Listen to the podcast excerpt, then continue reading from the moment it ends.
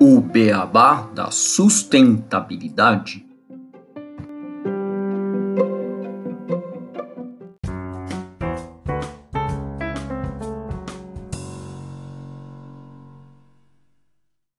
Bem-vindos ao podcast O Beabá da Sustentabilidade. Este é o episódio 17, Biomimética, a inovação sustentável. Eu sou Gustavo Soares, administrador e pós-graduado em Gestão Estratégica e Sustentabilidade e, como sempre, estou com o meu colega, o Renato Gatti, que é engenheiro de materiais e também pós-graduado em Gestão Estratégica de Sustentabilidade. Tudo bem, Renato? Oi, Gustavo, tudo bom? É com você? E olá a todos os nossos ouvintes. Tudo ótimo comigo e espero que com os ouvintes também. Hoje a gente tem um tema bastante interessante, né? A biomimética, a inovação sustentável. Mas antes de começar a falar de biomimética, eu queria falar um pouco sobre inovação e sustentabilidade. Eu vou colocar um áudio agora do secretário-geral da ONU, o Antônio Guterres, falando sobre a importância da inovação para a sustentabilidade.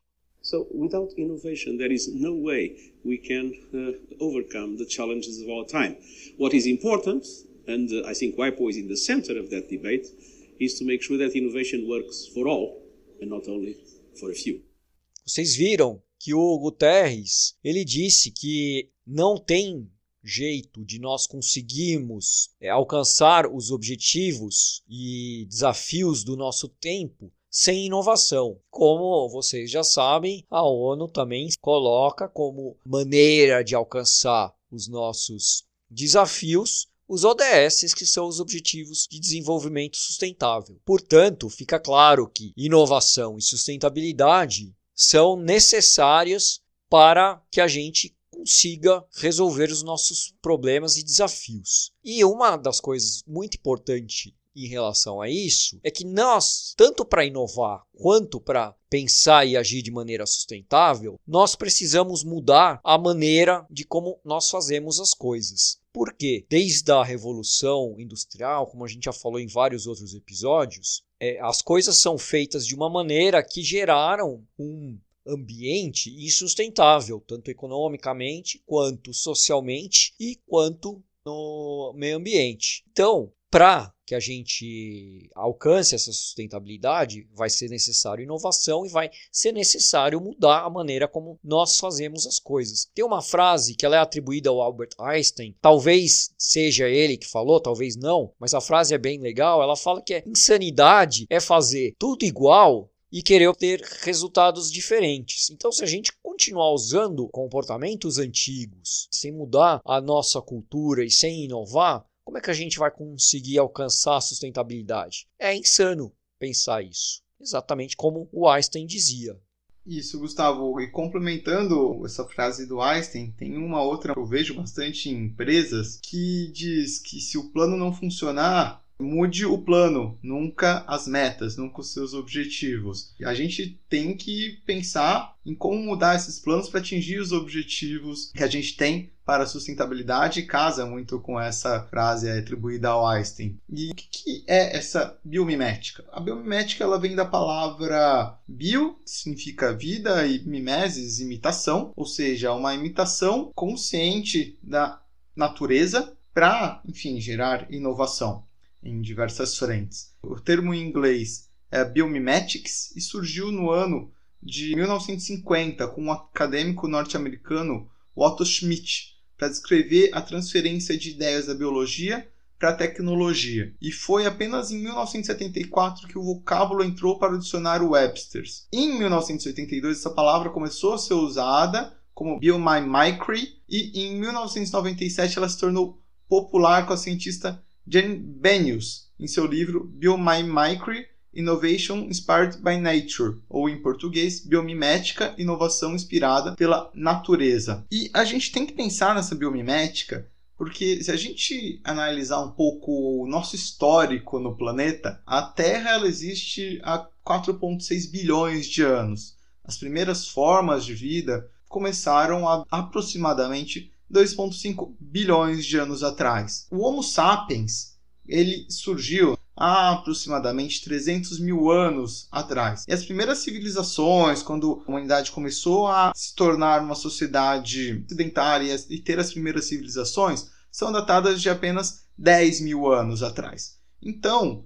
Evolução agrícola, né? Isso, a evolução agrícola ela é de 10 mil anos atrás, onde a gente começou a ter as primeiras grandes invenções. Então a gente tem um tempo de vida no planeta muito pequeno comparado com a vida em si. E a vida aprendeu muito mais do que nós, como humanos, aprendemos na Terra. Então a gente tem que se inspirar sim na natureza para conseguir ter novas tecnologias e entender como que esses processos tão bem construídos que vêm funcionando há bilhões de anos podem fazer com que nós nos tornemos uma civilização cada dia melhor. E a Jane Banyus, ela tem uma frase do livro que eu citei anteriormente, que ela diz: "Quando olhamos para o que é verdadeiramente sustentável, o único modelo real que funcionou por longos períodos de tempo é o mundo natural. Então, é o que a gente entende como sustentável é se esperar realmente na natureza, porque é como o planeta sempre se manteve equilibrado e se a gente olhar para a nossa civilização atual, ela vem desequilibrando essa equação. A Jane Banners também tem um TED Talks bem legal que ela fala bastante, chamado Biomímica em Ação, que o ouvinte, depois tiver interesse, além do livro, pode assistir, que é bem bacana para conhecer um pouco mais essas ideias de biomímica que ela traz. E apesar de ser pouco conhecida no Brasil, essa metodologia, ela foi apontada em 2014 pela revista Forbes como uma das cinco principais tendências que vão orientar os negócios do futuro. E um estudo da Universidade de Nazarena de Point Loma, na Califórnia, estimou que essa disciplina ela deverá representar 300 bilhões de dólares no PIB nos Estados Unidos e gerar 1,6 milhão de empregos nos Estados Unidos também até o ano de 2025. Esses dados eu trago de uma matéria da Você SA do ano de 2019. É, e a Janine Bernius ela desenhou uma metodologia que ela traz duas formas de se criar usando a biomimética, sendo que a primeira é a partir de um desafio ou necessidade real, como por exemplo filtrar uma água, fixar um objeto em uma superfície ou economizar energia que a gente investiga quais estratégias da natureza se dispõem para resolver tarefas similares, ou outra, quando a gente tem um determinado fenômeno natural, forma, uma função desempenhada por um organismo, e a gente pensa como ele pode ser útil para a gente utilizar isso no nosso dia a dia. Por isso, começar a ter mais contato com a natureza, essa observação da natureza, além de nos trazer um bem-estar, igual a gente já trouxe em episódios anteriores com a Juliana do Árvores Vivas, a gente traz essa inovação tão necessária para a sustentabilidade. E essa metodologia pode ser aplicada tanto em criações tangíveis quanto em coisas intangíveis, como estratégias de gestão em empresas, entre outros. Gustavo, eu acho que é legal então, a partir dessa explicação sobre o que é biomimética e quais os avanços que ela pode trazer para a gente em termos de economia, entrar um pouco mais em qual que é a definição de fato da biomimética e como que ela consegue trazer esses benefícios para a inovação visando a sustentabilidade. Sim, legal. A gente vai trazer uma definição que acaba sendo também da Janine Benius, né? Ela é presidente, inclusive, do Instituto de Biomimética lá nos Estados Unidos, e a gente está trazendo a definição desse instituto para a biomimética ou para a biomimese, como vocês preferirem falar. É, ela define que a biomimética ela oferece uma compreensão de uma forma empática e interconectada de como a vida funciona e, em última análise, onde nós, os seres humanos, nos encaixamos na vida. Então, ela define a biomimética como uma prática que aprende e imita as estratégias que são usadas pelas espécies vivas hoje. Então, o objetivo como a gente já falou, né, biomimese é um objetivo de criar produtos, mas também processos e políticas que resolvam os nossos maiores desafios de design de forma sustentável e em solidariedade com toda a vida na Terra. Podemos usar a biomimética não apenas para aprender com a sabedoria da natureza, mas também para curar a nós mesmos e a este planeta no processo. E aí vai bem de encontro com os nossos ODS, que tem essa meta também.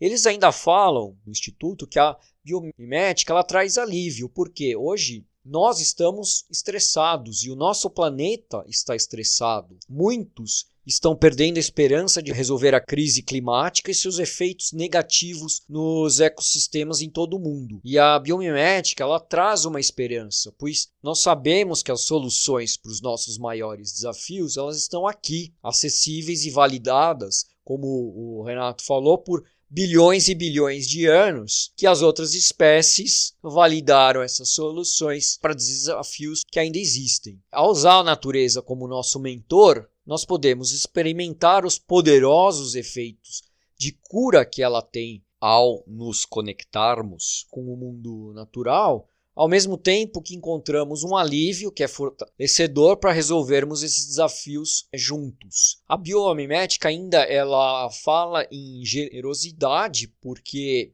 ela fala em circularidade, sustentabilidade, design regenerativo, e tudo isso significa que as coisas que nós, seres humanos, fazemos se tornam uma força para restaurar então a água, o solo, o ar, em vez de degradá-los. Então a gente muda a maneira como a gente interage com o meio ambiente, com a natureza. E a natureza passa então a usar estrutura para mudar funções e também usar formas passivas de energia, enquanto as nossas invenções atuais elas usam força bruta como mineração de carbono antigo e uma infinidade de produtos químicos nocivos. Nós podemos então criar condições que conduzam à vida da mesma maneira que a natureza faz e não fazendo essas intervenções de, que usam força bruta. Outro ponto é que a biomimética nos leva a soluções mais sustentáveis e com mais rapidez. Os nossos ciclos, como seres humanos no pensamento anterior de pesquisa e desenvolvimento, eles são lentos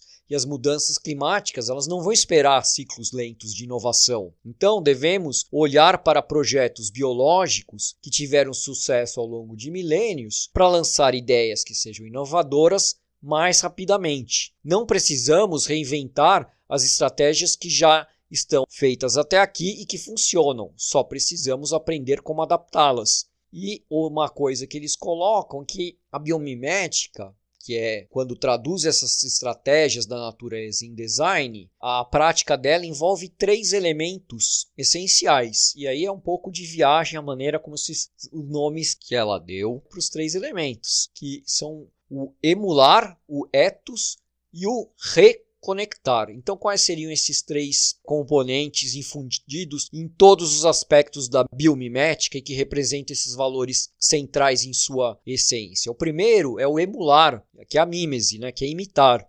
Essa prática científica baseada em pesquisa de aprender e replicar as formas, processos e ecossistemas da natureza para criar designs mais regenerativos, ou seja, então é realmente aprender e imitar a natureza. O ethos, que é o segundo, já é mais filosófico, é uma filosofia de compreender como a vida funciona e aí criar designs que continuamente apoiam e criam condições que conduzam novamente à vida. E para fechar, o reconectar, que é um conceito de que nós somos natureza e encontramos valor ao nos conectarmos ao nosso lugar na Terra como parte dos sistemas interconectados da vida. É, reconectar vai como uma prática que nos incentiva a observar e gastar tempo na natureza para entender como a vida funciona, para que possamos ter um ethos melhor e para que possamos emular estratégias biológicas em nossos projetos.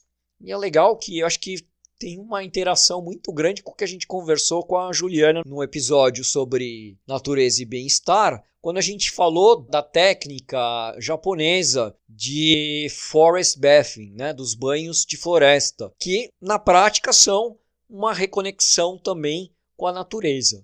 E está muito conectado com esse nono episódio.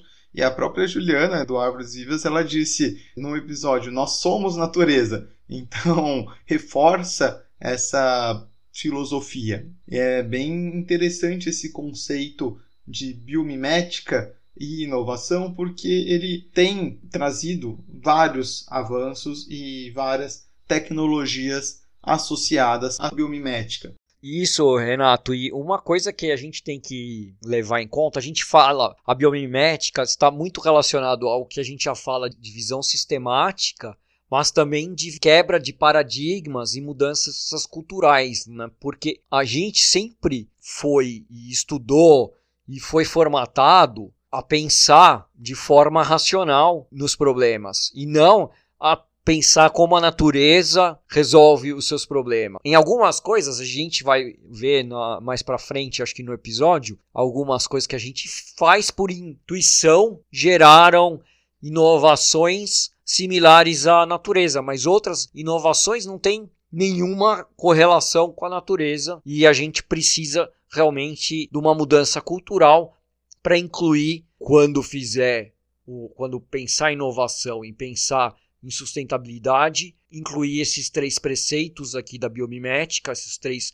fundamentos e fazer realmente a inovação de forma a copiar as soluções da natureza. Com certeza, Gustavo. A natureza é sábia. Então a gente tem que utilizar dessa sabedoria para poder ter a evolução da nossa sociedade. E bom, para seguir agora no nosso episódio, é um episódio mais educativo, né, que a gente traz um conceito, apresenta para você ouvinte, a gente vai trazer não uma, mas várias curiosidades sobre produtos que foram inspirados na biomimética. Importante ressaltar que, apesar de a maioria dos casos que a gente vai trazer, eles têm conexão com a sustentabilidade, nem sempre a biomimética foi utilizada para este fim, como o caso da invenção do velcro que é um material que foi inspirado na natureza, mas não tem nenhum uso a favor da sustentabilidade. Eu acredito que todos os outros possuam uma conexão. Né? Então a gente pode perceber que ela realmente é muito focada como uma inovação para a sustentabilidade. Exato, porque essa parte em relação à sustentabilidade é quando você já usa essa abordagem holística com os três fundamentos da biomimética, e isso só surgiu a partir dos anos 90. Então, todos os materiais criados usando apenas o primeiro princípio, o de emular, a imitação, né, a mimese, era uma biomimética anterior aos anos 90, anterior ao livro da Janine. Então vamos a essas curiosidades.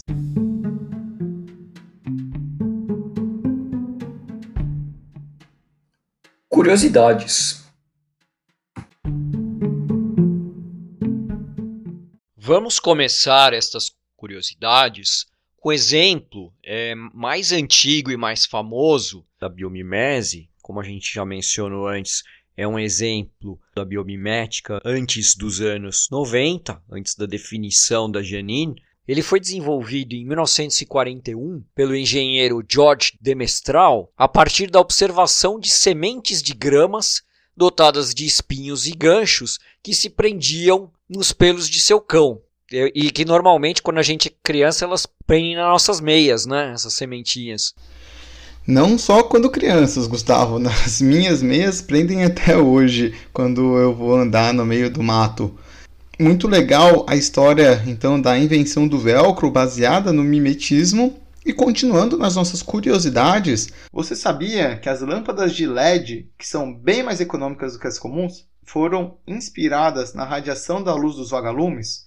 E que pequenos painéis coletores de energia solar imitam girassóis no método de captação de luz? Há também revestimentos autolimpantes que funcionam como as folhas da flor de lótus, plásticos que se autorregeneram, a exemplo da pele humana, fibras mais resistentes que o nylon inspirados nas teias de aranhas e adesivos superaderentes baseados na microestrutura dos filamentos das patas das lagartixas. Além desses todos, várias outras invenções baseadas na biomimética, Bioengenheiros do Instituto de Tecnologia da Califórnia, nos Estados Unidos, criaram um painel solar negro que maximiza a absorção de luz e cuja inspiração veio das asas pretas de uma borboleta nativa do sudeste da Ásia. É uma espécie que necessita dos raios solares para voar, por isso suas asas têm propriedades muito eficientes para a absorção de energia.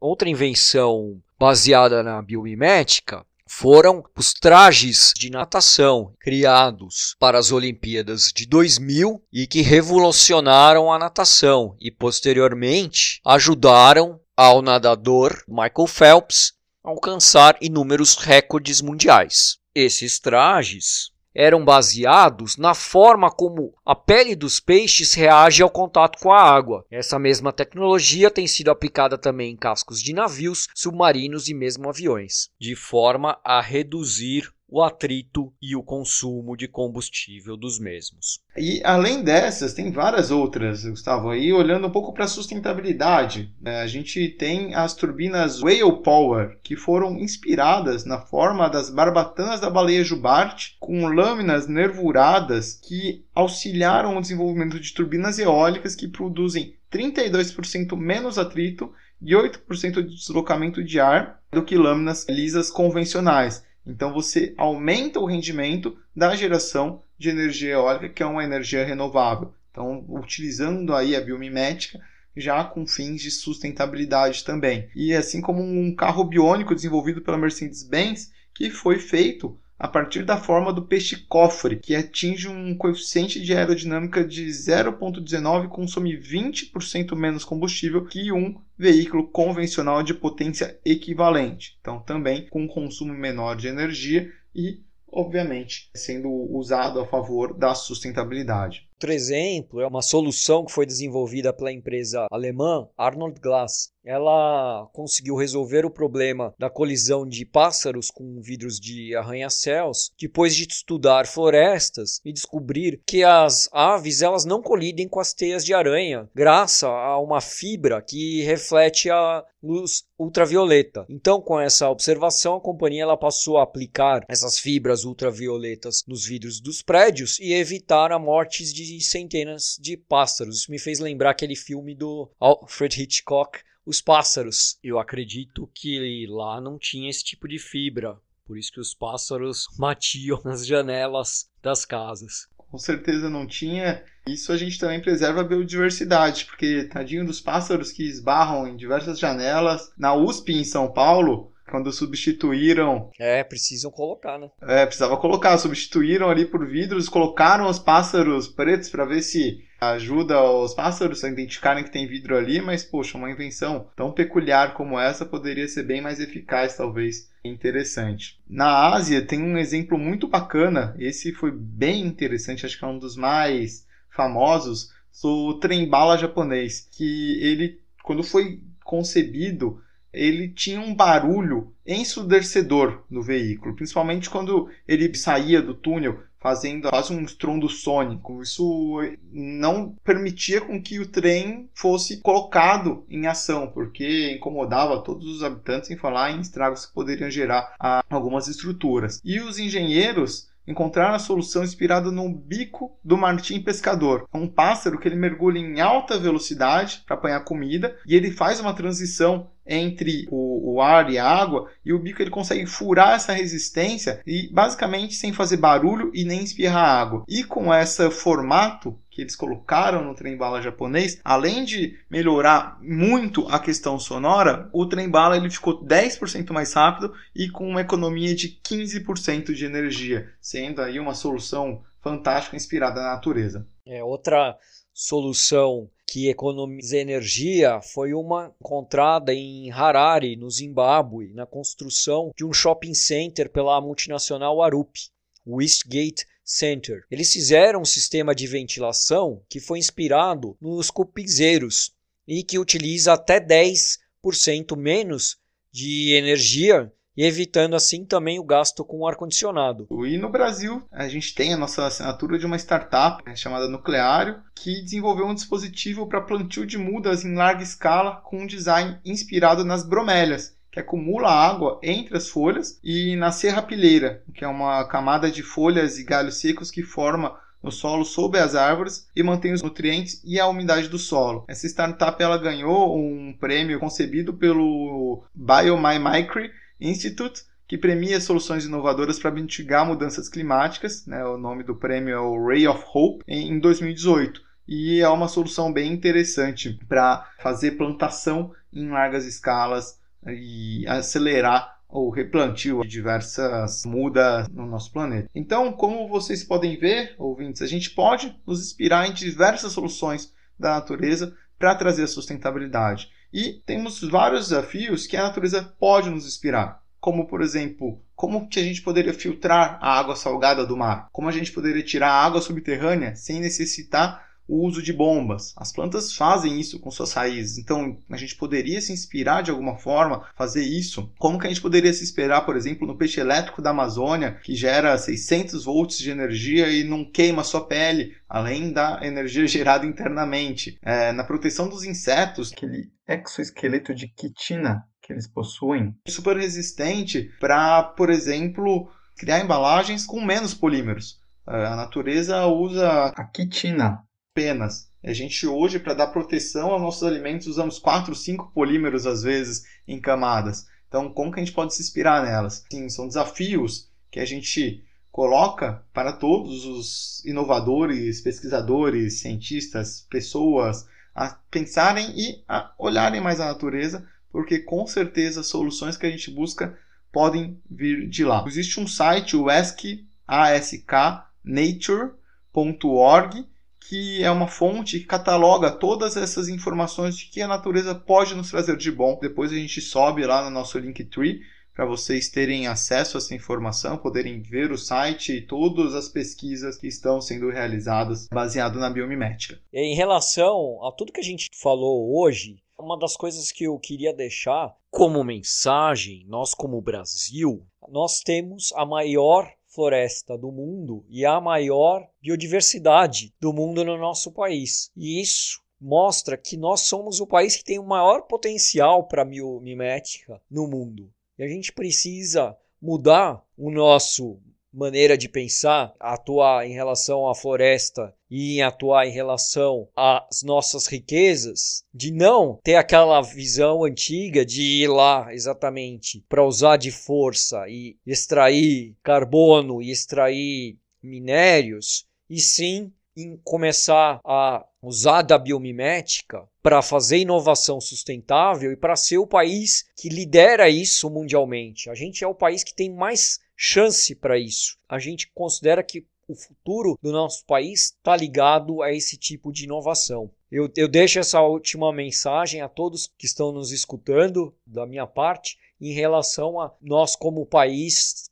entendermos como a gente pode ajudar o mundo nos desafios da sustentabilidade. Gustavo, eu puxei rapidamente aqui na internet o valor que a Amazônia de pé poderia render ao Brasil. São cerca de 7 trilhões por ano, segundo um estudo realizado publicado na BBC News. Então é um valor imensurável, muito maior do que se a gente colocar ela abaixo. Exato, e a gente ainda tem os povos das florestas, os índios, que podem nos ajudar neste trabalho. Eles têm grande conhecimento sobre isso e, e hoje a gente tem, infelizmente, notícias diárias de grilagem das terras e de coisas que né, de morte, de conflito que não deveriam estar existindo e que nós deveríamos realmente mudar a maneira de como a gente pensa em relação à floresta. Eu acho que essa mensagem a gente já deixou em vários outros episódios falando do clima, mas